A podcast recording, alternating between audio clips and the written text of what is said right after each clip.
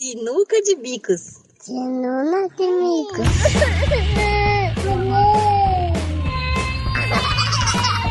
Sinuca de bicos. Sinuca de bicos. Bem-vindos ao Sinuca de Bicos, um podcast que mete o bico na maternidade real. Desafios, diversidade, empatia e humor, tudo numa tacada só. Eu sou a Ana Clara, sou mãe da Iris de 4 anos. Eu falo de São Paulo e eu tô querendo ser egoísta e cuidar de mim. Oi, eu sou a Aline, sou de Brasília, sou mãe da Laís, que fez 5 aninhos. E são tantas emoções. eu disse que era piadas, mas é boa. Oi, eu sou a Karina, eu também falo de São Paulo. Eu não tenho filhos, mas eu tô um pouco cansada. Hoje a gente vai falar sobre a carga emocional e se você não tá entendendo sobre o que é isso, fique com a gente que a gente vai explicar já já. Antes a gente vai para os nossos recadinhos. Então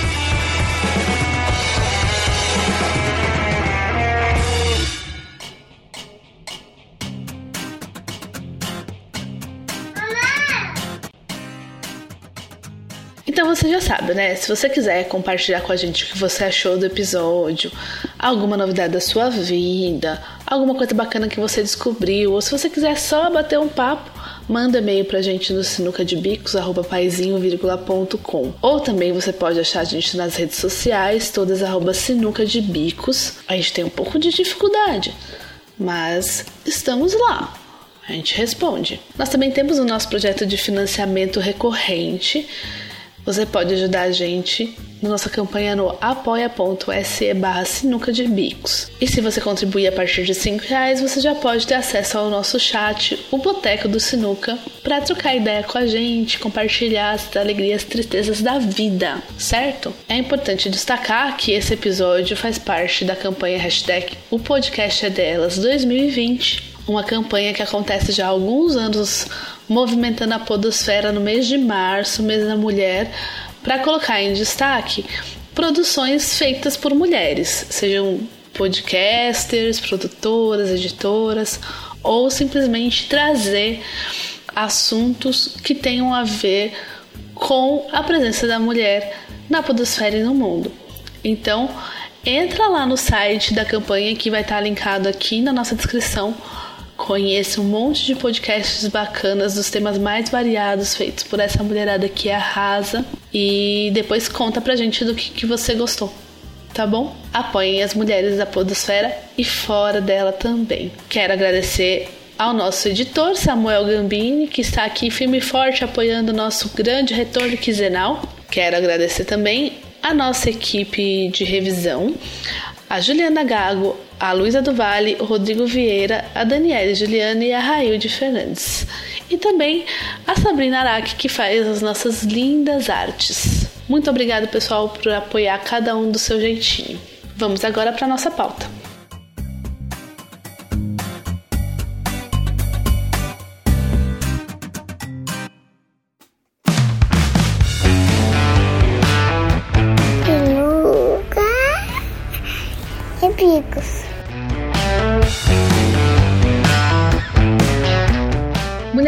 Sensível, sentimental, atenciosa, carinhosa. Mulher é forte, resistente, segura qualquer barra. Guerreira. Mulher é uma manteiga derretida, chora por qualquer coisa.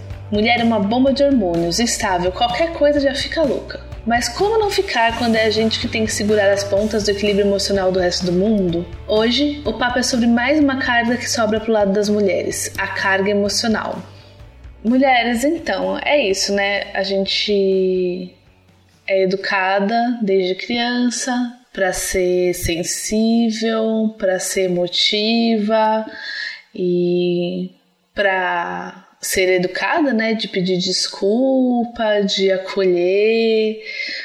E a gente cresce com essa com essa com essa até obrigação, responsabilidade ou obrigação, enfim, com esse sentimento de obrigação, de responsabilidade de que a gente precisa é, dar conta de lidar com as questões emocionais de todo mundo à nossa volta, uma vez que principalmente os homens são incapazes de lidar com essas questões. né? E aí, como é que fica a nossa cabeça? Porque é pesado, né? A gente tá sempre calculando o que a gente fala, ou é, o que a gente decide fazer da nossa vida, e sempre pensando nas consequências do que a gente faz no outro, ou se a reação do outro tem a ver com alguma coisa que a gente fez de errado. E é sempre uma. parece uma tensão constante de pisar em ovos. É, você falou uma palavra aí no meio que você falou assim. É, os homens são incapazes de, né? Uhum. E eu fiquei aqui pensando que não é que eles sejam incapazes, não é só, né? Não sei. Fiquei pensando no porquê são incapazes de e antes de serem incapazes de, ainda tem uma coisa de que isso não é deles. Sim. Não, não esperar, não, né? não chega nem no você é capaz, não é capaz. Não, é. você não, não, não, sente, você não sabe, não sente. Não, não, não precisa é disso, do, né? É coisa de mulher. Não é parte do seu universo, é coisa de mulher. E isso é, é tem a ver com esse movimento que você estava falando de pisar em ovos, porque é aquela coisa, né? Se, eu, se o outro não me dá feedback sobre o que ele sente e eu tenho uma linguagem emocional mais maior, né, do que o outro, então e, eu, e a gente tá, se acostuma também a, a a olhar mais, e é, também nos é permitido, claro, né? Mas uhum. eu acho que para além do nos é permitido, a gente está falando de como isso é é, opressor, né? É, já que nos é permitido, ou nos é dado, ou nos é obrigado a ter mais é, repertório nesse sentido, também nós é, é, estabelecemos uma expectativa de entender o mundo minimamente a partir disso, né? Uhum. É, e aí quando você tem um relacionamento, não só afetivo, mas relacionamentos em geral, né? Com irmãos, com amigos, com pai, com, né? Colegas é, de trabalho? Colegas de trabalho, assim, é inevitável esse, esse, looping mental do se eu falei isso é porque a pessoa, se ele falou isso, porque deve ter pensado aquilo, porque deve estar sentindo aquilo outro, porque respondeu assim, então quem sabe, porque eu senti assim, né? E isso é, assim, uma merda, porque é, é, é uma coisa completamente real e a gente gasta uma energia real é, locubrando sobre esses, né, essas dinâmicas imaginárias, enquanto o outro tá assim cagando, assim. Ele, não é que ele tá cagando com sentimento, tacando foda-se, ele simplesmente não alcança. Está fora da realidade desta pessoa, não não não faz parte do campo na psicologia a gente diria, não faz parte do campo experiencial dessa pessoa, assim, não não, não existe. O que, eu, o que eu não penso não existe. O que eu não sinto, o que eu não nomeio, o que eu não simbolizo, uhum. Não existe para mim. Não me faz falta também, consequentemente. Daí vem que é toda aquela pecha, né? Assim, ah, lá vem essa mulher de novo com essa DR. Uhum. Ah, vem você de novo pensando o que, que eu tô assistindo. Senti nada. Vocês lembram que tinha uma. Um vídeo super antigo, não sei lá de quando que ele é, mas ele é super antigo, eu não lembro também de onde veio, não lembro quem falava. Mas era fez um super sucesso na internet e o cara era um palestrante tentando explicar para a plateia lá que uhum. os homens têm a o momento da caixinha do, do nada. nada. Vocês lembram dessa porcaria? É, é o pastor Cláudio alguma coisa, né? É, não sei, não sei. Tem um é. nervoso é. daquele homem. É, é, ele mesmo. Eu tenho muito nervoso dele. E, Começou e acaba que vídeo, assim, depois e, só piorou. E os homens se identificaram profundamente com essa porcaria dessa fala. E é, é, porque a caixinha do nada é nada mesmo, assim. Eles se identificam porque, de fato, não é nada. Eles não, não existe para muitos, muitos homens, né? Essa, uhum. É, esse lugar, esse espaço de experiência é inexistente. Uhum. Então, a caixinha do nada é nada mesmo. Vocês não têm nada para pôr ali. Não, mas a minha revolta é que a é. gente não tem uma caixinha do nada. Isso, Sim, não nos é permitido, porque eu queria muito ter uma caixinha do nada, é. sabe? Porque eu queria chegar, e é isso, é, é, esse é um dos pontos que eu queria chegar. Que, por exemplo, uma primeira coisa que a Aline me fa que falou que é muito forte é, é a questão do repertório, né? Quantas tretas eu tive na minha relação e depois eu fui entender que às vezes eu perguntava, mas o que, que você está sentindo? Ou o que está acontecendo tal? E a resposta era nada, mas não é porque não era nada. É porque não sei. nem ele sabia o que estava acontecendo. Que é. uhum. Né? Hum. Nem ele sabia o que estava acontecendo. E aí vem essa história da caixinha do nada, né? E todo mundo gosta tal. E a gente, quando a gente quer uma caixinha do nada, a gente tem que procurar um jeito de achar a bendita da caixinha do nada. Então a gente É, vai uma- ter é um que nada achar- artificial, né? Uma caixa um que você tem que meio que. artificial, Você então tem que quem já con- faz- e você sabe que é artificial. Você não está É. confortável nela, né? Ou seja, Então, você- por uma questão você vai fazer, existencial, ela deixou de ser um nada, né? Porque Exatamente. ah, já tem um, enfor- um esforço implicado nesse nada. Penso, logo existo. E tem um objetivo, né? Que é assim. Então eu vou sentar, vou meditar para esvaziar minha mente, para não pensar em nada, porque tá foda, eu preciso organizar as coisas. E aí você tem que fazer um esforço consciente, Consciente. para não pensar em nada, entendeu? Então assim, e aí começa a quest da mulher que quer resolver o problema emocional que é do outro. Então, o que, que a mulher faz? A mulher vai buscar terapia pra ela, porque ela quer saber como ela lida. Lógico que a gente busca terapia pra lidar com as nossas coisas, sim. Mas metade das coisas que a gente busca na terapia é pra lidar com os problemas de outras pessoas. Aquela, aquele quadrinho do Facebook. Eu faço terapia pra lidar com pessoas que deviam fazer terapia e não fazem. Pra começar. Aí você vai buscar uma terapia de casal. Aí você vai buscar o livro do Rosenberg de Comunicação não violenta. comunicação não violenta. E aí você vai buscar. Aí você não consegue falar de sexo, aí você vai pra terapia tântrica.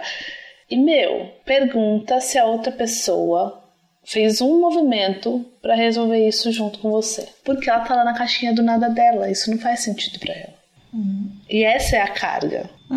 É, e às vezes a pessoa não está na caixinha do nada. Às vezes a pessoa é um pouco melhor e ela só tá na caixinha do não sei. Ela até ok ela não estar na caixinha do nada. Ela até enxerga o problema, mas ela para ali na caixinha do não sei. Não sei, não sei, não sei, não sei o que fazer com isso, não sei. Então faz aí, dá a mão pra mim e me puxa pra ver se pra onde que vai. E aí você continua mobilizando todas as coisas e, e- e puxa, assumindo, né, a, a, a situação de novo. Assim. É. É foda. Eu. É, a Aline disse umas coisas muito legais aí sobre essa coisa de ter repertório. Bom, primeiro, falando sobre a, a tal da caixinha do nada, o tal famigerado vídeo da caixinha do nada. é, eu acho. Esse episódio não é sobre isso, tá, gente? Não é, sobre isso. Não vai ter link no post. Não, é, não, Não tem. é. Não é o tema do programa. Não, mas é que eu fiquei pensando que, assim, às vezes a gente pensa isso e a gente tá aqui dando risada e julgando e falando horrores do, do vídeo. Mas, assim, é um fato. Eles têm mesmo essa caixinha do nada. Né? É que o problema é que isso é passado como uma coisa, tipo, biológica, natural do gênero. Tipo, homens biologicamente têm uma caixinha do nada que mulheres biologicamente não têm.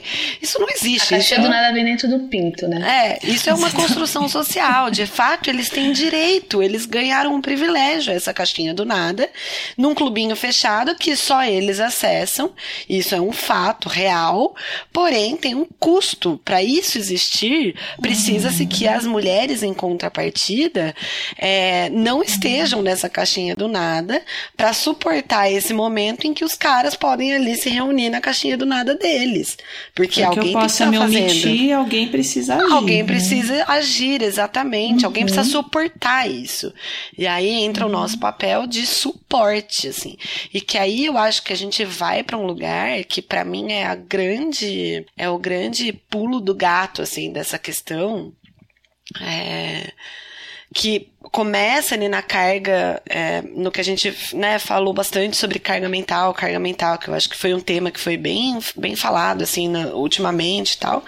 E a carga emocional é quase que como um próximo nível, assim, sabe? Uma nova coisa que a gente está se dando conta, assim, ou mais aprofundado do que a gente está se dando conta, mas que vem desse, dessa mesma ideia. São casados, né? Sim, Tem que é a casado.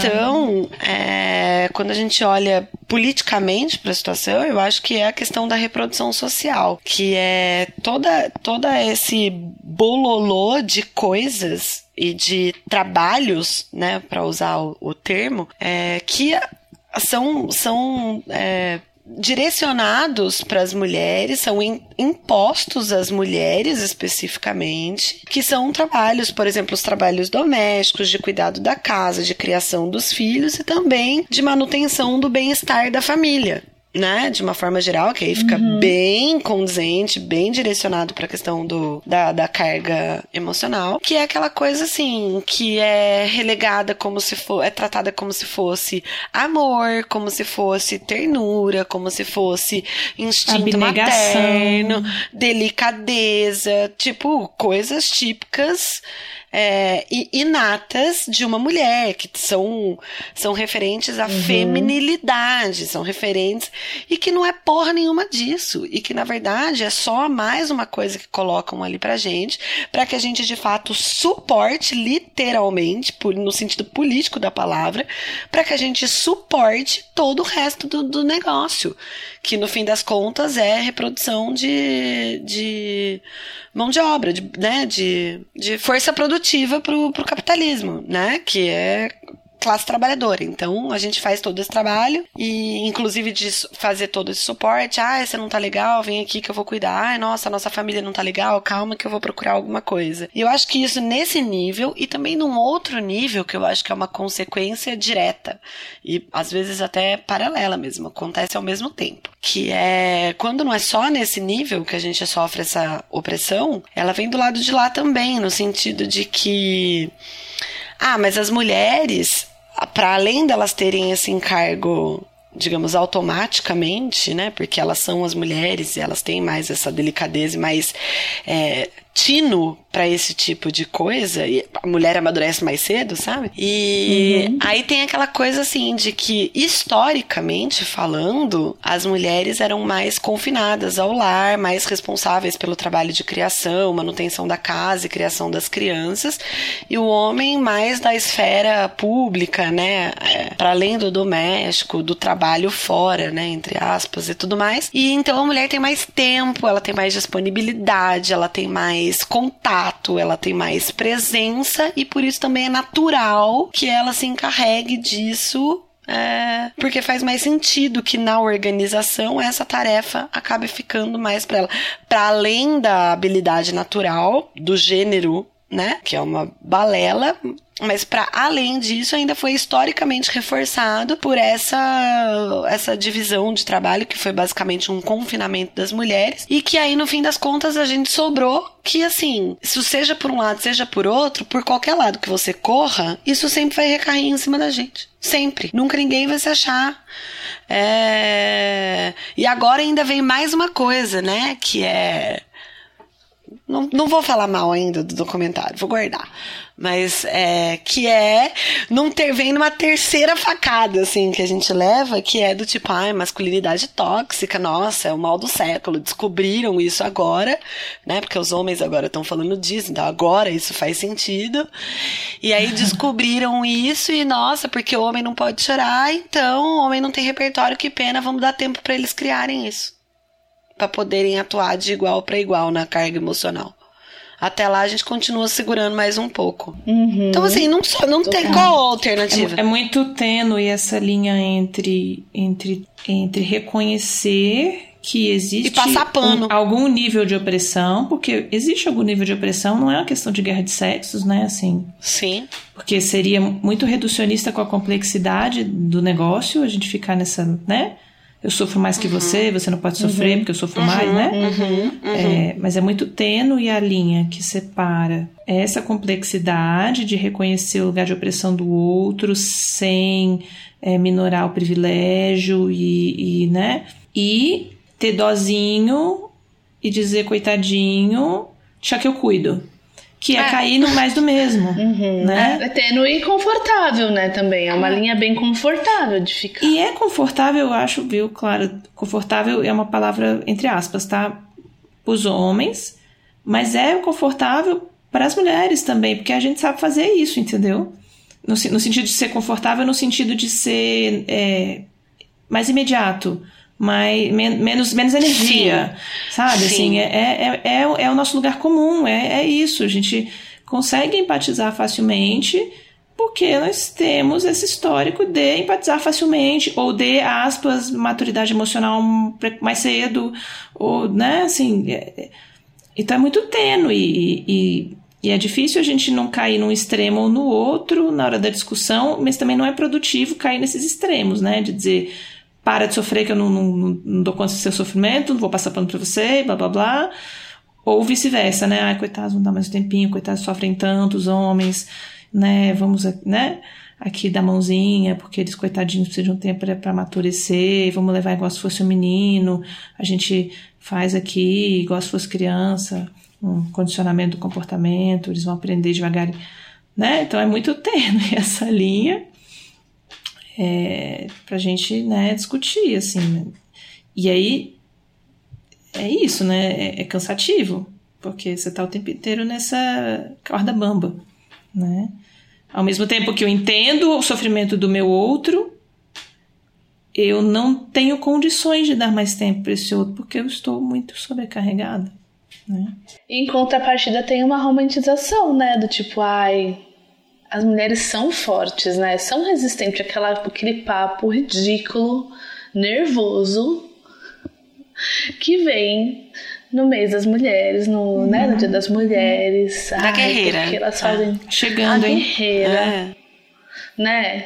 Quantas mulheres que levam uma família sozinha, ou então, olha tudo que essa mulher aguentou para levar o casamento dela adiante. Olha como ela consegue administrar aquele marido chato dela. Cara, As mulheres são sábias, você tem que saber levar seu homem, entendeu? eu fico muito revoltada, gente. Eu me, eu, eu me silencio para não revoltar. Então, eu me silencio, mas sabe por quê? Porque é de. Eu não consigo acreditar que as pessoas não se deem conta disso. Do- de- de- Sabe quando parece uma coisa de brincadeira? Sabe quando você fala assim, não é possível, essa pessoa tá fazendo uma pegadinha. Eu me sinto assim sobre esse assunto. É tipo, não é possível, isso só pode ser uma pegadinha. Alguém vai pular dessa câmera daqui a pouco, olha em volta e fica esperto, isso aqui é um cenário. Não é possível que a pessoa tá falando sério isso que ela ache isso. Porque, assim, é, geralmente a gente vê isso acontecer é, diariamente com relação a. A gente está falando aqui de. É, de homens e como se a gente estivesse falando afetivamente, mas na verdade isso, como a Clara bem disse no começo, é em todos os campos. É tipo o colega de trabalho, o amigo, o vizinho, o irmão, o pai, enfim. Isso é generalizado, né? Mulheres é, se relacionando de alguma forma com homens, assim, numa relação próxima, vão perceber isso nitidamente, se dando conta ou não, tendo consciência dessa opressão ou não, mas é, elas percebem esse tipo de coisa, né? E vivenciam isso de alguma, em alguma medida, pelo menos. Isso é absolutamente comum, é absolutamente um fato. E aí, quando o cara se dá conta minimamente disso e aí quer colocar a conversa, é. Isso já considerando, tipo, os evoluidinhos, né? Aí coloca a conversa de uma forma assim, tá bom, então chegamos num impasse. Porque é quase que um empate. Porque você tá aí com, o seu problema de sobrecarga, eu não sei muito bem o que fazer, e aí a gente tá kit. Aí dá vontade de falar, amigo, não tamo kit. Não tamo kit porque a gente poderia até estar empatado. Só que a gente tá sentadinho ali, ó, no mesmo nível. Só que a galera, que significa todo o resto do universo, que tá olhando a gente de fora, tá achando você excelente e te dando apoio total. E tá olhando pra mim e falando, olha aquela pessoa que bosta. Aquela mulher ali não consegue nem resolver os problemas da família dele. que- Olha como ela é chata. Olha como ela é impaciente. Olha como não sei o que. Então, quer dizer, não, não estamos num pé de igualdade. Não vamos chegar nesse lugar daí da igualdade. Porque a coisa tá pior pro nosso lado. Mas tá muito pior. Porque enquanto tem todo o suporte do mundo pra você, apesar de você estar se dizendo aí, se lamentando que não tem suporte, que não sabe o que fazer, você tem o mundo inteiro a seu favor. E a gente já tá cansada de lutar sozinha, porque a gente está só Zinha. É a gente que tá lutando contra a maré. Esse esforço aí que você acha que, ah, eu estou abrindo. É isso que na verdade me mata e que eu fico muito puta agora com essa modinha de falar sobre masculinidade tóxica como pretexto pra passar a mão em cabeça de homem. Porque, ok, que eles precisam de tempo e que eles também sofrem com machismo. Eu concordo com tudo isso, não tô diminuindo nada disso. Agora, esse negócio de que, ah, esses homens estão lutando contra a maré. Não, esses homens estão andando na enxurrada, que já passou faz tempo, já devia ter vindo faz tempo. Não estão andando contra a maré coisa nenhuma, sabe? Sabe? Assim. Porque quando os homens, Quem quando os homens andam, maré a gente. a, a correnteza vira para onde eles estão andando, né? Essa que é a questão. Sim. eles É. estão mudando, eles estão é, é, meio que num, num, num encontro de rios, assim, tá? Tem uma correnteza de homens indo pro outro lado e eles estão fazendo um, um desvio do rio para um outro canto, mas assim, não tem ninguém empurrando eles de volta. Falando, volta! Volta, Uhum. senão eu vou te matar. Ok. De novo, uma simplificação da realidade, por favor. Só tem né? gente dizendo assim, na verdade. Na verdade, o que rola pra esses caras é muito bem, vocês já estão muito bem aí onde É. vocês estão. Tá ótimo, nossa, que mágico. Você eu não acredito. Que, que evoluído Olha você. só, você é até um cara consciente. Ah, Pois é, estão pedindo demais. Desculpa, Aline, te interromper.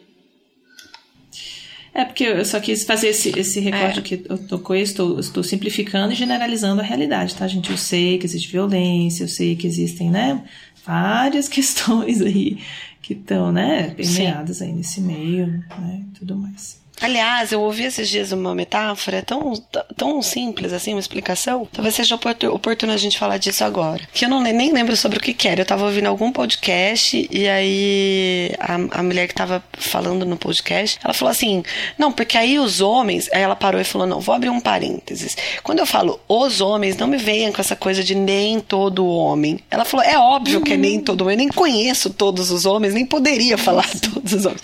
Falou, mas eu vou tentar colocar em palavras simples pra você entender a ideia e não ficar discutindo mais isso. Aí ela falou assim: quando a gente fala o ser humano, o que que te vem à cabeça? É uma pessoa, tipo, com duas pernas, dois braços, um corpo que tem um sistema reprodutor, um sistema sanguíneo, um sistema respiratório, enfim, tipo, vem um ser dessa espécie especificamente. E ele tem uma forma pra você. Isso quer dizer que todas as pessoas têm sistema reprodutor? Todas as pessoas têm dois olhos? Todas as pessoas têm duas pernas? Ou pode ter uma pessoa que não tem um dedo? Ou pode ter uma pessoa que perdeu. Percebe que tem essas exceções, mas a gente tá falando sobre uma coisa. Generalizadamente. Então, quando eu falo A "Ô, mulher- homem, tô a falando mulher é a mesma coisa, homem, tá, Entendeu? Se você não é, é, é. Se você não é, tipo, só fica de fora, entendeu? Não, não- pega pra você. É, fechei o parênteses. Pronto, podemos seguir. Então, não, só, só um outro parênteses, então, agora, pra ficar assim, claro, né? Sem nenhuma, nenhuma dúvida aí, e nenhuma. Pra situar bem, quando a gente fala carga emocional, a gente tá falando daquelas coisas que recaem sobre as mulheres quase que at- automaticamente e ao mesmo tempo que passam desapercebidos, sabe? Que elas só vêm assim pra cima da gente e pronto, e ninguém se dá muito conta disso porque é meio que assim mesmo. Que é. Vamos pegar um exemplo dentro de uma relação é, entre um homem e uma mulher, uma relação amorosa. Então, assim, o cara não chega bem do trabalho, é a mulher que tem que mais ou menos. É, eu não digo dela é, instituir a paz, mas ela tem no mínimo que não atrapalhar mais esse cara, porque ele já está estressado com o trabalho. Então ela deve se é, poupar ele de ficar falando de mais problemas para não estressar o cara. Aí pega num contexto, por exemplo, de uma família que tenha filhos. Ah, é porque todas as coisas que repassam sobre a criança, a maneira como vai criar aquela criança, se falar que a criança mais alta é bom, é ruim, que se causa trauma, se não causa, o que que acontece, se tem que, né, falar sobre isso, não sei o quê. Um cara não alcança isso, ele não vai pensar sobre isso. É a mulher que vai ficar ali matutando se ela deve pensar sobre isso, pra ler um livrinho que deu uma dica de como é, pra conversar com as amigas, pra ver como que as amigas fazem, se a criança da vizinha também reage mais ou menos igual o filho dela, se tá tudo bem, se tá tudo normal, se tem uma dica, não sei o quê. O cara provavelmente vai alcançar isso aí. Eu, se você ainda pedir pra ele ver um vídeo do paizinho, na maioria das vezes ele nem vai ver também.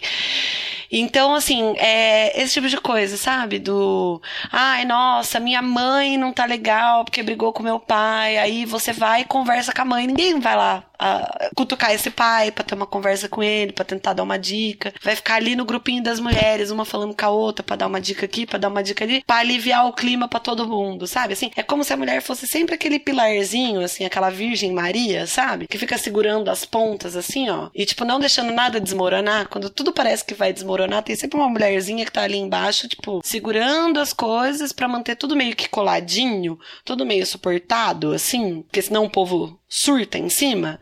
E aí, quando ela fala, ai, não tô dando conta de segurar aqui, ó. Aí eu, ela vai tentar segurar de um lado, ou ela dá uma estressada, ou ela fala isso. Olha, não tô dando conta. É do tipo, nossa, essa mulher é meio brava, nossa, como essa mulher é neurótica, nossa, como essa mulher é histérica, como essa mulher é desequilibrada. Ou essa mulher não, não, Uhum. não zela pela harmonia, ela fica botando fogo. Eu vou além, cá, pensando, pensando no primeiro exemplo que você deu, por exemplo. O cara chega estressado em casa, com a cara fechada, que teve um problema no trabalho. Ele não fala nada, ele chega em casa, chuta o cachorro, larga o sapato no meio da sala, senta, liga a televisão e fica com cara de bosta. E aí a primeira coisa que a mulher fala, sei lá, o que, que você vai querer de janta? Aí o cara solta o cachorro na mulher. Aí a mulher, além de ter que pensar, bom, eu vou ter que toda essa lista de problema que tem aqui, o teto que tá caindo, o gás que tá acabando, o menino que brigou na escola, a avó que O meu próprio trabalho. Japão não sei o que. Não vou poder falar com ele sobre isso. O próprio trabalho, o próprio estresse, a preocupação dela com, com a saúde dela, tudo. Ela vai ter que guardar na caixinha. A caixinha na do caixinha da tudo. mulher, que é a única que ela tem, que é de, guarda, do de guardar tudo. as coisas pra ela mesma. É. Aí ela vai pensar assim: ai, ele tá estressado. O que, que eu posso fazer pra ajudar? Pra ajudar. É isso. O que, que será que tá acontecendo? Aí a pessoa, a mulher vai lá e vai tentar conversar com o cara, mas o cara não sabe dizer o que tá acontecendo, aquela história de repertório que a gente conversou. Aí ele acha chato, já acha que a mulher quer uma DR. E aí tem uma coisa que, assim, eu tenho visto frequentemente, por exemplo, nos nossos grupos que é as mulheres vêm para outras mulheres dizendo assim: eu estou muito preocupada com meu marido porque eu acho que ele está em depressão, ou meu marido tem depressão diagnosticada, mas ele não está tratando. Ah, é porque meu marido está numa crise de ansiedade.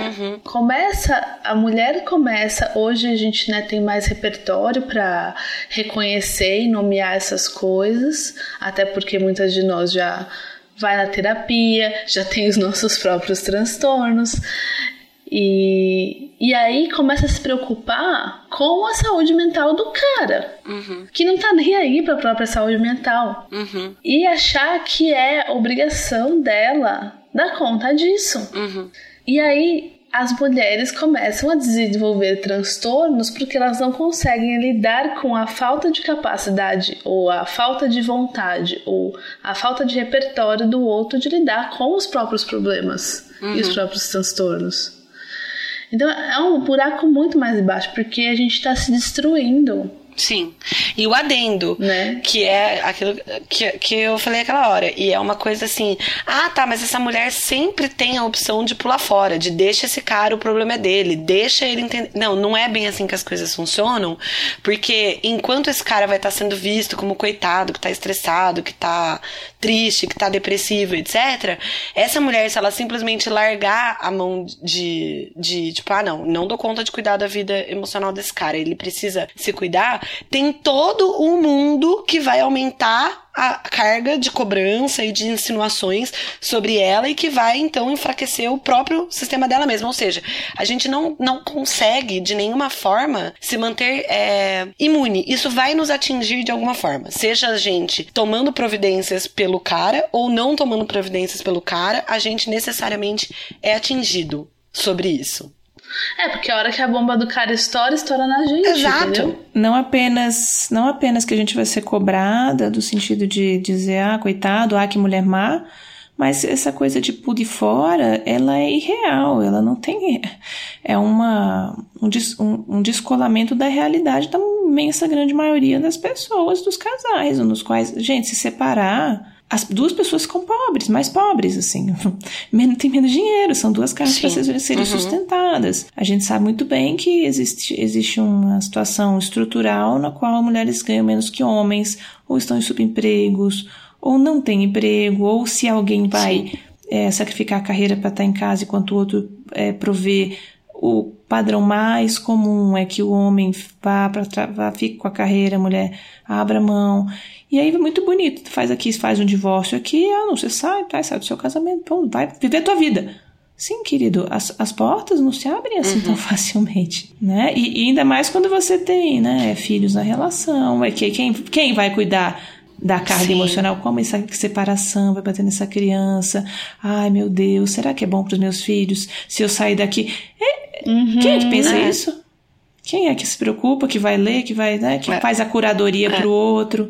Né? Que tem isso ainda, você faz uma curadoria. É. Eu separei aqui o material, já separei o que eu queria. O que, se eu mandar esse aqui, não, porque se eu mandar esse vídeo, ele vai achar que é pessoal com ele. Não, esse aqui eu não vou mandar, não, que você vai bater naquele problema dele com a mãe. Não, acho que esse aqui não vai ficar legal, não. Não, ou esse aqui ele vai achar que é pessoal, aí vai dar briga. Não, deixa eu ver um aqui que, ele, que não bata no, no, no, no calo dele. Pra ele. Sabe? É, é, é- é uma infantilização Aham. e, e é, de fato, você- acho que vocês chegaram lindamente onde eu, onde eu também queria chegar, que é essa coisa da nossa própria saúde mental, né? Porque o que vai pro saco, aí, que a, a saúde mental do outro pode estar já degradada também, tô dizendo que não esteja. Mas esse movimento de, de tomar para mim o que não é meu é um movimento de, de, de adoecimento também, né? Porque a gente não dá conta do outro, o outro não vai mudar se ele não quiser, o outro não, não tem a história também, tá virando até clichê, né? Que a porta só abre por dentro, né? Eu sinto muito assim, mas é verdade, a porta abre por dentro. Não adianta a gente se descabelar, se jogar no chão, espernear, quebrar a parede.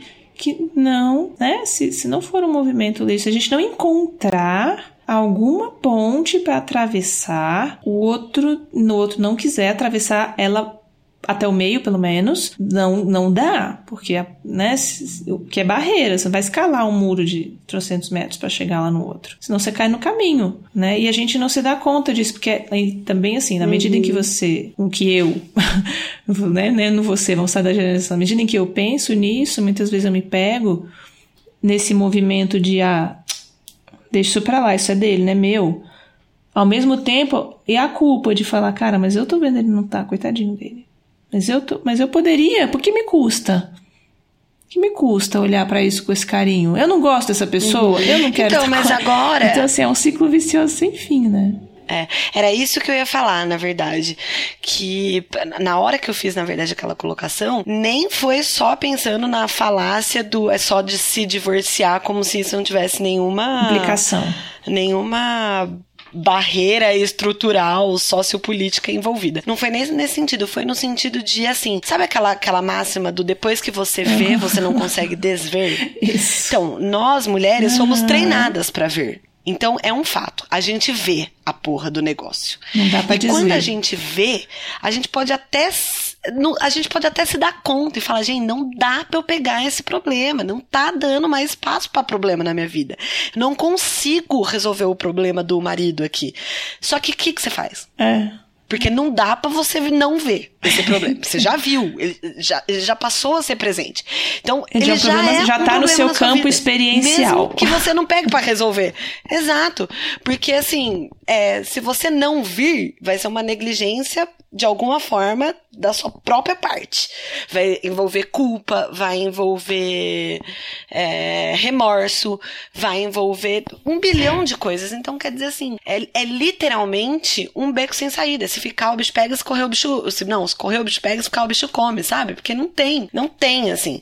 A, a- acho que a, a grande. Voltando à história da, do da caixinha do nada, eu acho que a coisa não é do. Ai, a gente também precisava ter uma caixinha do nada. Eu até acho que a gente precisava ter uma caixinha do nada, mas eu acho que é mais difícil a gente fazer esse caminho. Eu acho que os caras é que tinham que se dar conta que pra eles terem a caixinha do nada, a gente tá ficando com segurando 50 caixinhas ao mesmo tempo. Então eles que abram a mão aí desse nada e segura pelo menos a meia dúzia de caixinhas que eles deveriam estar segurando minimamente pra dar uma aliviada na nossa, porque de verdade, a gente não vai conseguir chegar na caixinha do nada, porque a gente já aprendeu a caixinha do nada é tão saudável assim. Agora, entendeu? eles é que Porque aprendem. É isso, eles não estão falando da masculinidade Sim, tóxica. sim. Ela não é saudável, de fato. É. Nem, não, não é pra eles saudável não ter repertório, não é pra ele saudável não dar conta de reconhecer que tem uma depressão, que tem um transtorno, que o colesterol tá alto, que tá na hora de ir ao médico fazer o check-up cardíaco, que, é, que sabe, que aquele dentista que você não marcou e aquele implante que você vai ter que fazer daqui três anos vai ficar, vai dar outros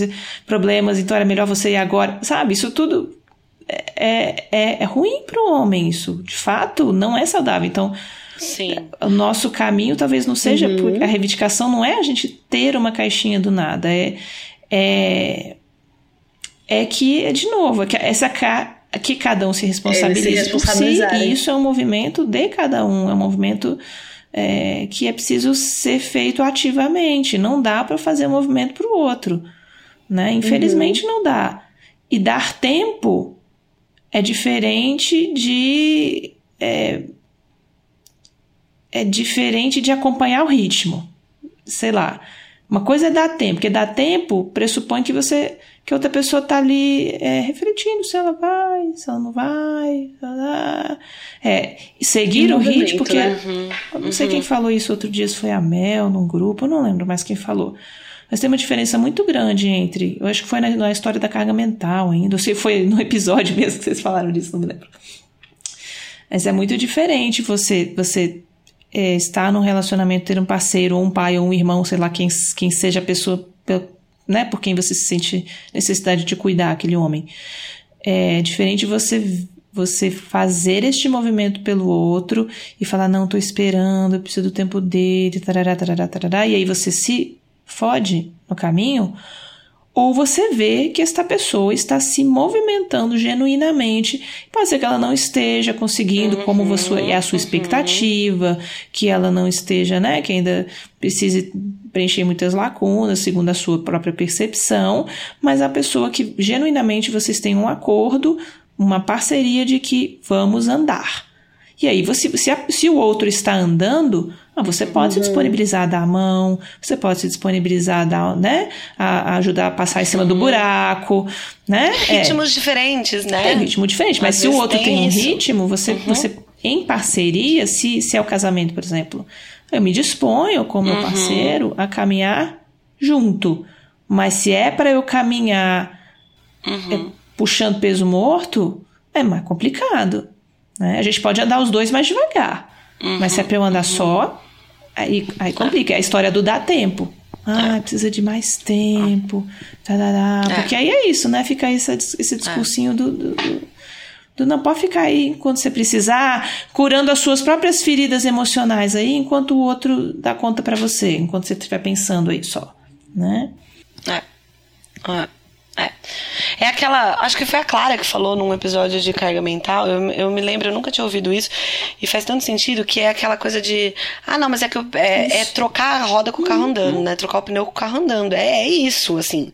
A vida não para, então ou você aprende a trocar o pneu com o carro andando, não importa se vai trocar rápido, devagar, etc. o carro tem que estar tá andando. Porque se você quer falar, ah, não, eu tô esperando parar o carro pra eu trocar pneu, desculpa. Não, você não, alguém você não tá, tá esperando. Alguém tá andando para você. É. Você tá esperando alguém trocar para você, exatamente. Alguém tá empurrando esse carro para você. Você não tá esperando para trocar esse pneu. E aí, eu, eu queria só complementar, assim, para caso não tenha ficado exatamente claro o que a gente está dizendo, que tudo isso que a gente está falando está dentro da bolsa que a gente chama de machismo assim, para os desconstruídos de plantão que não se deram conta dessa ligação, é, quando vocês deixam essa carga mental a cargo de mulheres, esse movimento ele tem um nome, ele é machismo também.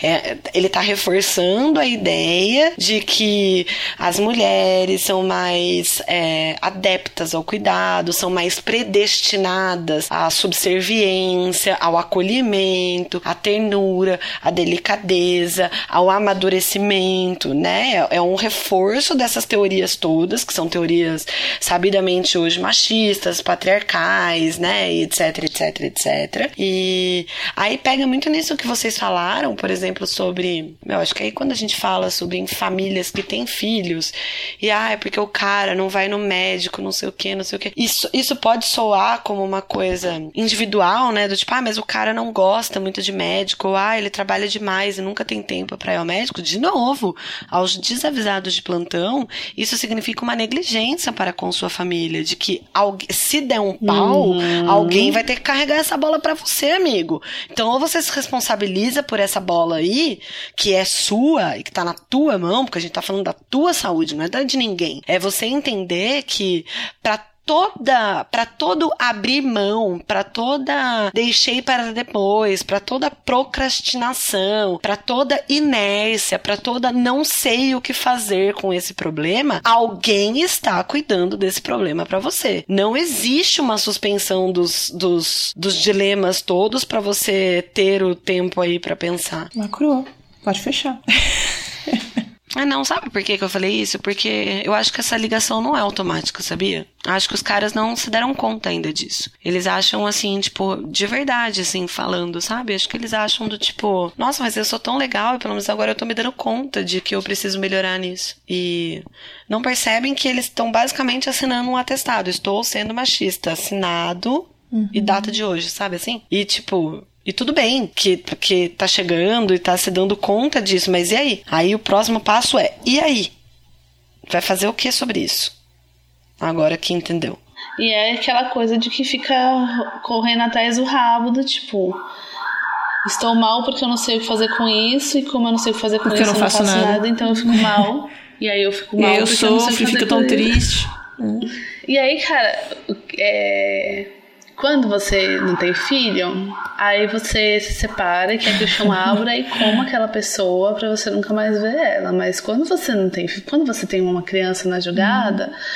cara, primeiro, esse desequilíbrio é, de força emocional impacta no primeiro na saúde da mulher, na saúde emocional da mulher e de como isso reflete uhum. em como ela cuida do filho né? Porque aí você tá menos paciente, você tá sobrecarregada e guardadas as devidas, as devidas proporções da história da simbiose, uhum, né? Da mãe uhum, e filho e uhum, tal. Uhum. Como isso impacta na criança até de forma inconsciente. E, e aí é, você tem que cuidar disso como isso desestabiliza o ambiente do que essa criança vai crescer. Aí você se separa da pessoa porque, cara, não teve condições, você consegue, você conseguiu achar um jeito de viver melhor sem essa pessoa e se separou e essa pessoa ainda é o pai de seus filhos. E você ainda vai ter que lidar com o estrago que essa falta de equilíbrio emocional dessa pessoa vai e na sua rotina. Vai causar nos seus filhos, entendeu? E na sua rotina, mas assim, é, desde a coisa mínima, sabe? Não foi um caso, não foi dois, ou três, ou o meu, que um mês e meio depois da separação, tá com uma namorada nova e já quer pôr o filho no meio disso. Você nem tem noção, a gente ainda nem entendeu qual que é o impacto que o processo de separação dos pais dessa criança está causando na cabeça dessa criança por um terceiro elemento na história, que muitas vezes o cara não sabe nem o que está fazendo com essa pessoa, para a criança pensar o quê? Como é que essa criança vai lidar com essa nova pessoa na vida dela? Aí passa três meses, não deu certo, porque é lógico, né? É só uma fuga na maioria das vezes não dá certo essa relação, é mais uma pessoa que sai da vida da criança. E aí, quem é que lida com isso no final das contas? A mãe da criança. Mas, Clara, é anterior a isso. Porque tudo isso que você está colocando, a gente agora, nós somos aqui três mulheres conversando, eu tenho certeza que uhum. a Aline consegue alcançar esse raciocínio naturalmente, assim, obviamente.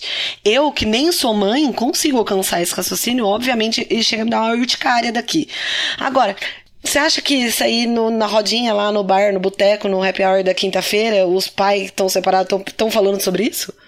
Você acha que eles estão pensando sobre isso? Nossa, calma, deixa não. eu raciocinar aqui, racionalizar Como e fazer umas contas aqui de dignidade para ver se eu devo. É, tipo, é uma questão de não alcança isso, tipo, não, não consigo entender que o bem-estar da minha criança decorra das minhas atitudes. Não, não, não tem essa relação. Não. Não tem não, essa relação. Minha vida é minha. É. E ninguém tem nada a ver com é. isso. Exato. A namorada é minha. E a minha ex tá louca de ciúme, né? Porque afinal. Que eu sou a última, a última bolacha do, do deserto, né? Assim. E aí passa. É, parece, aí passa seis anos. Aí passa seis anos de separação, estão os dois lá brigando no tribunal e você ainda escuta as famílias com esse discurso, os caras falando: sabe o que, que é, doutora? É que ela nunca aceitou a nossa separação. Isso que é um fato, entendeu? Essa é uma fala muito, muito recorrente. Assim, a gente fala. E, de novo, claro que a gente tá estereotipando a nossa fala. É um objetivo, didático, de reflexão, ok? Eu não vou me cansar de dizer isso, gente, porque esse conteúdo vai para a internet.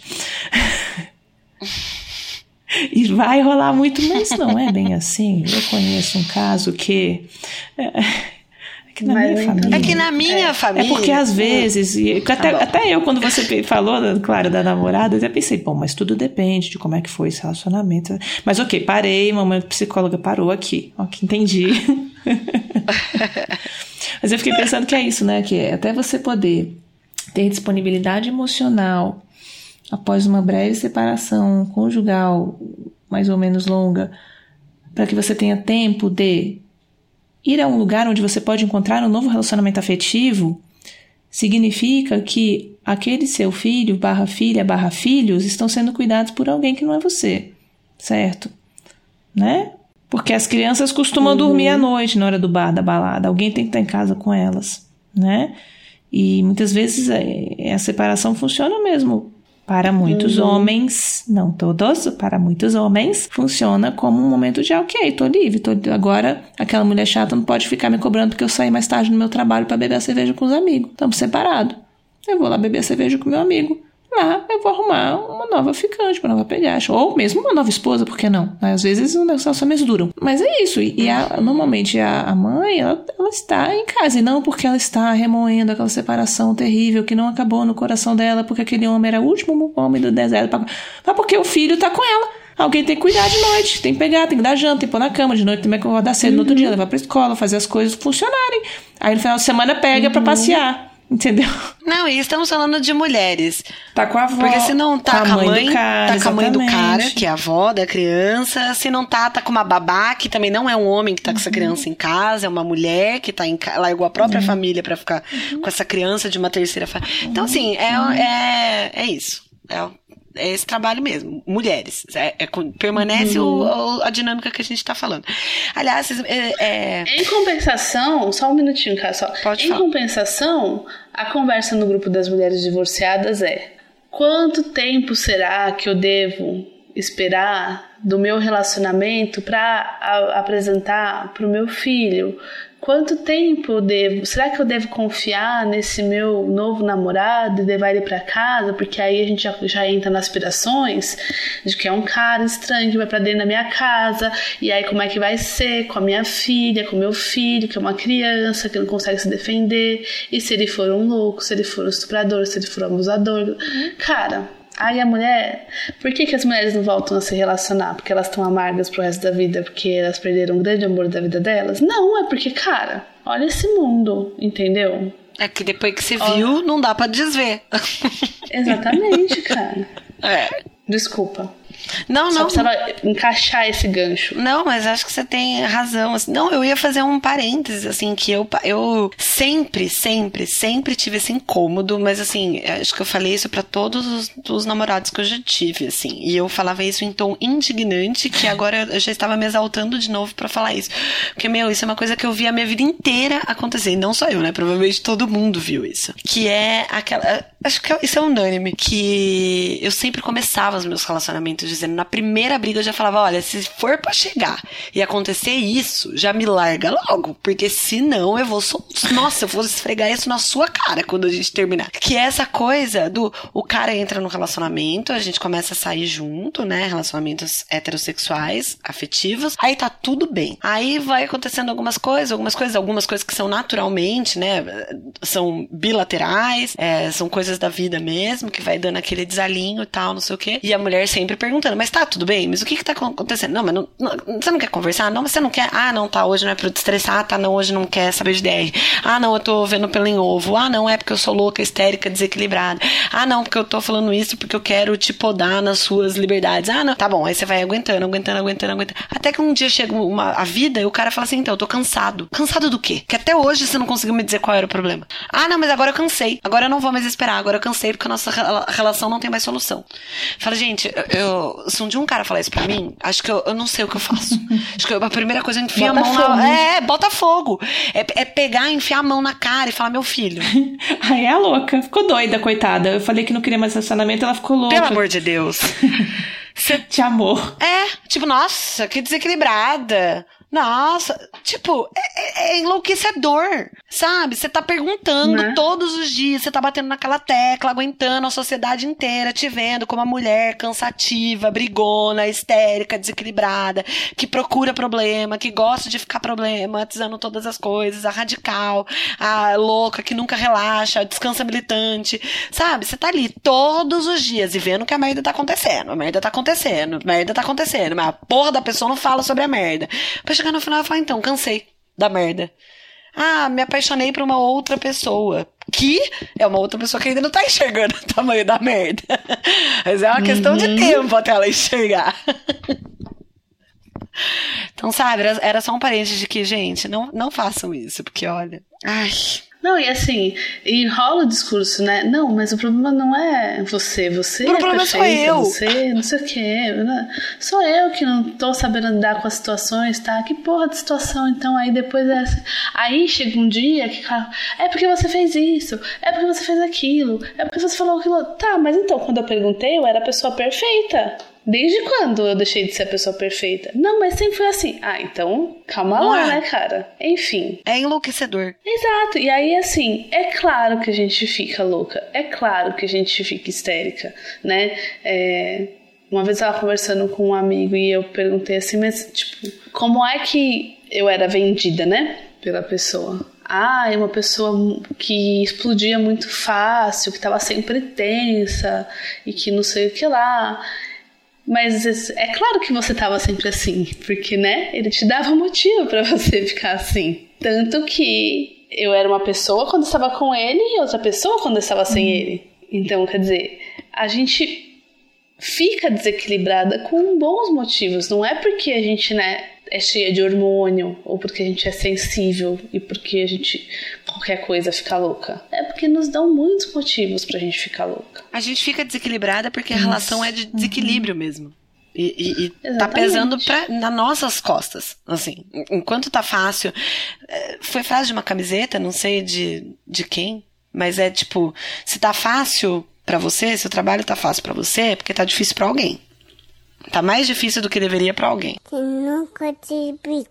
Acho que a gente falou tudo que a gente tinha pra falar, assim, que é- ficou meio que com um tom de desabafo, mas ao mesmo tempo com um tom de desperta e dá a mão aqui porque você não tá louca. Sabe, Isso- está acontecendo de fato e isso é muito maior do que discussão de marido e mulher, sabe? Isso é um, isso é uma característica dos nossos, do nosso tempo mesmo. É uma que decorre da estrutura, da maneira como a nossa sociedade se estrutura, num sistema ainda muito machista, ainda muito patriarcal, de um sistema é, também por conta de ser um sistema capitalista que eu acho que vai reforçando todas essas coisas.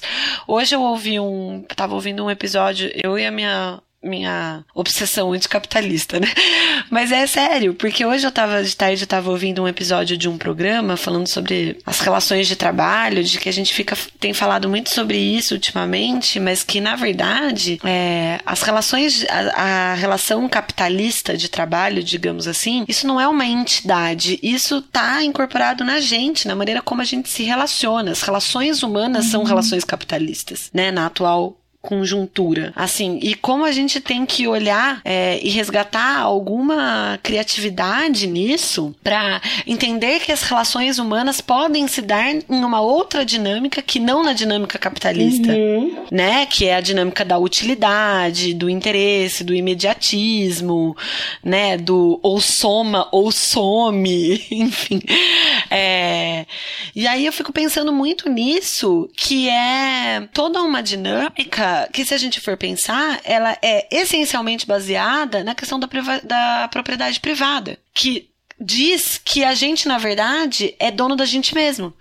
Então, assim, ah, mas isso é um problema meu. Então eu lido com isso da maneira que eu acho melhor, no tempo que eu conseguir lidar e se eu quiser lidar. Quando na verdade não é bem assim, porque a gente está se relacionando entre pessoas. Então existe uma implicação do que a gente faz na vida de outras pessoas. E quando a gente está num cenário onde algumas pessoas é, são muito mais responsabilizadas por coisas do que outras, não existe justiça nisso, não existe equiparação nisso. Existe um desequilíbrio. Então, assim, olha o que, que a gente remonta, sabe? E uma outra coisa no, que a gente estava conversando, assim, que me lembrou diretamente, é que o termo histérica, agora eu não, não sei exatamente toda a etimologia e etc, para falar com precisão, mas que na verdade as mulheres eram, eram tidas por histéricas e faziam tratamentos para histeria, que eram mulheres, por exemplo, que tinham uma, digamos, uma exacerbação, né, bem entre aspas, sexual. Então, assim, era. As mulheres chamadas histéricas, por exemplo, eram mulheres que, que gozavam, né? Tem essa.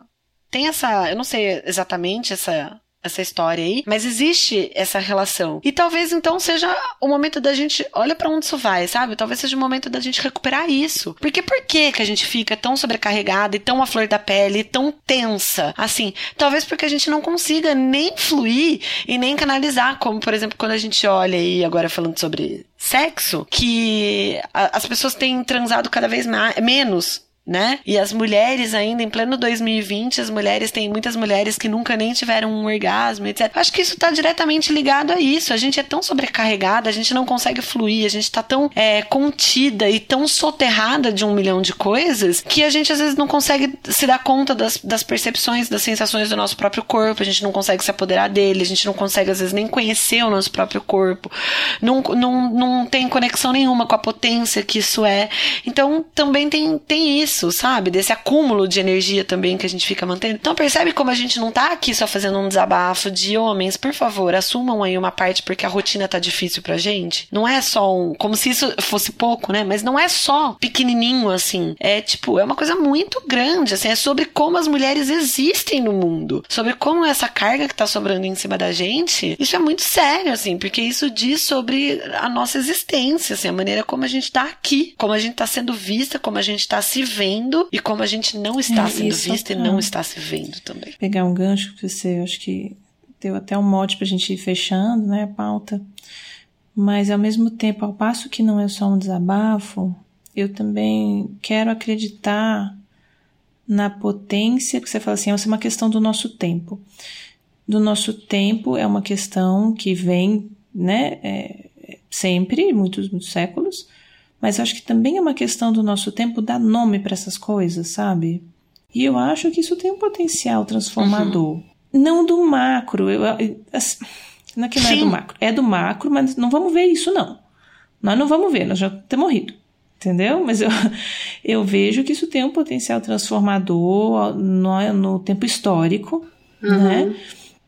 É, e eu gosto sempre de fazer uma, uma reflexão que é quando a gente começa nessas discussões macroestruturais, racismo, machismo, questões de deficiência, estigma, enfim, todas essas questões, né? É, gênero. E começa essas discussões que a gente ficou o tempo inteiro aqui, olha, não é o seu homem, não é a sua esposa, é o, é o macro, é o macro, é o macro, né? Então eu sempre gosto, porque, e, que, e também dá uma certa angústia na gente, porque assim, a gente não uhum. vai mudar o macro, né? Eu, nós três aqui sentados nessa, nessa, nós não temos uma mesa, nós sentadas nessas uhum. mesas, barra camas, barra sofás, nós não vamos mudar o macro falando sobre isso. Isso é, é uma utopia, e aí e fica aquela coisa, você se afunda na sua tristeza de ver que não tem jeito, que tá, tá Ok, uhum. então isso é uma coisa. Uhum. Mudar o macro exige movimento de coletividade. Movimento de coletividade exige nomeação, simbolização, Sim. incômodo, grupo, grupos, uhum. tensões, crises, discordâncias, debates, que é o que está sendo uhum. feito no nosso tempo. É, tá, tá fluindo, assim, até, Botar até tensão, ah, ah, mas a masculinidade tóxica tá servindo de, também, de uma certa forma, de manutenção de privilégio. E é, é, isso, esse é o caminho. Faz parte do caminho, não tem como fugir, não vai. Faz parte do debate. Vai um uhum. só, só, você só vai receber é, é, é, cafuné na cabeça. Não. vai ter crise o tempo inteiro, assim. E isso é que vai levar daqui a algumas gerações, eu acho, uma mudança no tempo histórico. Então, esse é uma coisa. O que, que a gente vai fazer com o macro? Falar sobre ele, falar Sim. sobre ele, falar sobre ele, falar sobre ele, falar sobre ele. Construir. Agora, com o micro, construir, dá pra né? gente começar a pensar uhum. um pouco mais, sabe? Assim, porque aí, aí começa, ah, mas na minha casa não é Sim. assim, não, mas eu não me vejo assim na minha relação. Não, então, então ok, então vamos agora, a partir da nossa reflexão sobre o macro, então a gente pode começar a se debruçar sobre o nosso micro a minha casa, a minha família, a minha saúde mental, o que, que eu consigo uhum. fazer com isso na minha relação, com a minha história, quais são os meus limites, até onde eu quero transpor isso para a minha vida pessoal, até onde eu não quero, embora eu entenda que faz sentido para o macro, eu não Sim. dou conta, ou eu não acho que faz sentido na minha vida mexer com isso agora, ou eu não tenho energia para isso agora, ou eu entendo que é assim, que o meu parceiro é assim, mas os custos, os ganhos ainda superam os benefícios, então eu não quero os ganhos ainda superam as perdas, então eu não quero mexer nisso e tudo bem para mim. E ok, eu não preciso me sentir culpada ou menos feminista por isso, entendeu? Uhum. É, é gerenciável. Então, o micro uhum. é o micro. É gerenciável. Então, não vamos levar o micro para discussão do macro, nem o macro para discussão do micro, senão a gente se perde mesmo. E aí, eu acho que a gente caminhar nessa discussão tem um potencial de transformação para as pessoas que escutam, ou para quem, né? Ou para a gente mesma que está refletindo no seguinte sentido: bom, estou reconhecendo, estou é uma tomada de consciência. Se eu tomo consciência, eu ganho repertório. Isso tanto para as mulheres quanto para os homens, né? Então, é ganhar repertório uhum. e você vai, ok. A Calara falou lá no início, a gente vai para terapia para fazer terapia para o outro. Bom, então se eu tomo consciência disso, eu posso escolher fazer terapia para mim, por exemplo levar as minhas coisas, levar como eu me sinto sobre as coisas do outro, mas eu não estou levando o outro, estou levando eu. O que, que eu vou fazer, uhum. né? É, o que, que eu vou fazer com essa minha relação? Uhum. Onde está o meu limite? Se eu posso buscar ajuda ou não? Se eu quero, se, se esse problema que está me perturbando há três meses, ele é meu mesmo? Será que eu, acho que às vezes a gente nem para para pensar se o problema é nosso, porque a gente toma tanto pra gente que o problema da relação é nosso, né? Que parar para pensar, opa, peraí, talvez esse problema não seja só meu. Ou não seja meu inteiro. só, sabe, só isso já tem o potencial, assim, de transformar algo, que não quer dizer que vai resolver. Mas mexe no sistema, sabe? Então eu acho que de tudo para além do desabafo, os desabafos eles têm Sim. eles têm Sim. potência de uma certa maneira, né? Se eles não precisam cair no vazio, né?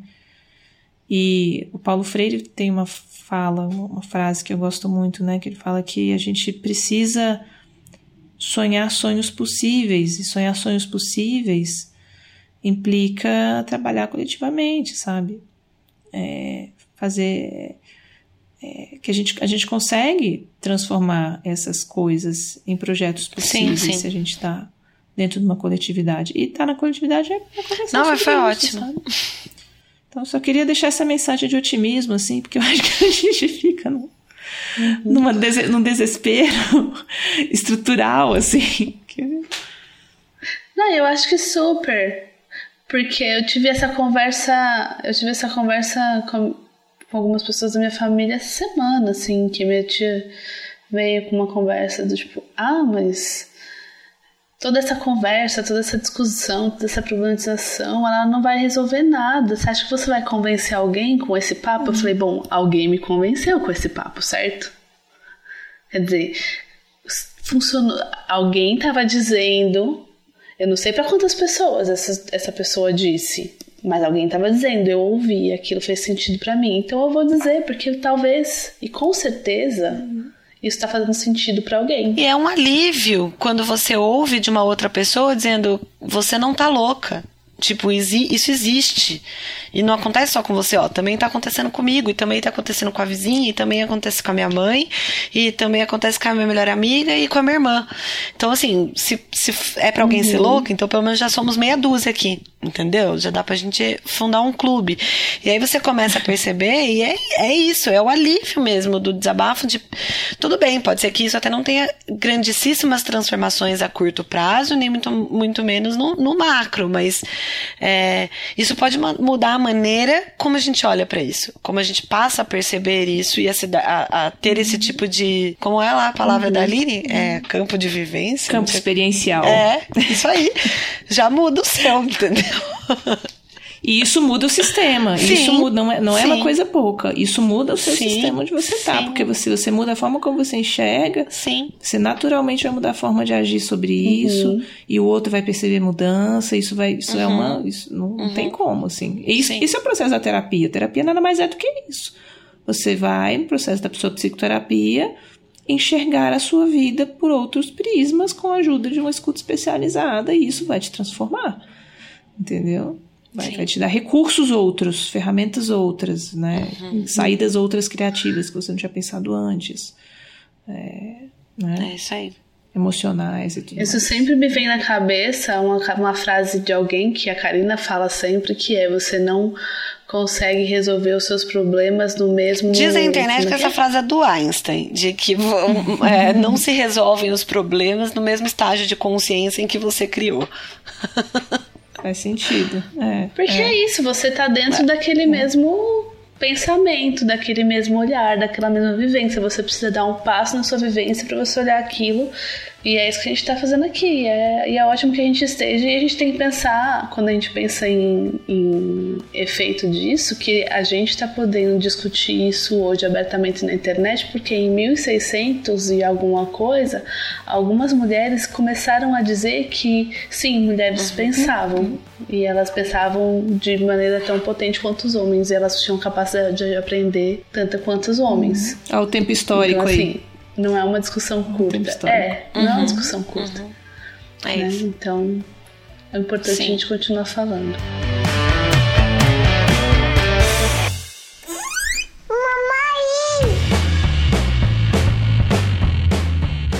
Então, para encerrar a pauta, dicas meninas de alguma coisa? Ah, eu queria deixar uma dica de leitura que não fala especificamente sobre isso, mas que eu acho que é uma teórica da, da da reprodução social e que eu acho que tá é o começo, é a, a base desse, dessas discussões todas, que é Silvia Federici, uma autora ítalo-americana e que fala muito sobre isso, inclusive no livro dela que na minha opinião, dos traduzidos para o português é o, o, o, melhor, assim, que eu mais gosto, que é o Ponto Zero da Revolução. É o último texto, se eu não me engano, um texto lá do finalzinho, que é uma coletânea de textos, o último ensaio lá do finalzinho fala especificamente sobre o que ela chama de trabalho afetivo, né? Na linha de alguns teóricos eles chamam de trabalho afetivo, que também está muito, muito próximo disso que a gente está trazendo aqui. E, enfim, leiam Silvia Federici. É, eu, eu acho que caberia talvez a indicação do, do filme Eu Não Sou um Homem Fácil, porque eu acho que tudo fica mais em evidência quando você tem essa inversão de papéis, né? De ficar muito escandaloso né, escandaloso, porque uma coisa a gente tá falando aqui, a gente vai cair com certeza no papel da mulher chata que tá problematizando tudo. E, nossa, chegar até a discutir política num, num assunto carga emocional. Mas quando você faz uma inversão desse nível, né, do que esse filme se propõe, eu acho até ele meio simplista assim, mas cara, faz é muito impactante. É muito impactante, então assistam. Fica a dica. É isso? É isso. Temos um programa? Temos um programa. Temos um programa. É, a gente agora volta daqui a 15 dias. Se Deus quiser. Se Deus quiser. Manda esses e-mails, digam o que vocês acham. Dividam, dividam sua carga emocional conosco. Sim. Uhum. Vamos fazer uma rede de desabafos. É. Uhum. Se você apoiar o Sinuca de Bicos, lá tem uma grande rede de desabafos. com pelo menos. Em tempo real. Pelo menos dois ou três por dia a gente garante para vocês. apoia.c barra Sinuca de Bicos. A propaganda. Gente, um beijo para vocês. Amo vocês. Beijo, gente. Até a próxima. Beijo. Tchau. Beijo. Tchau.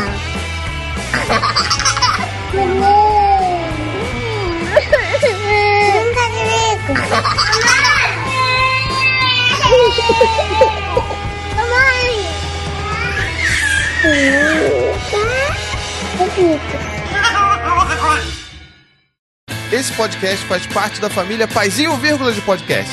Para mais textos, vídeos e podcasts, visite lá o paizinho.com.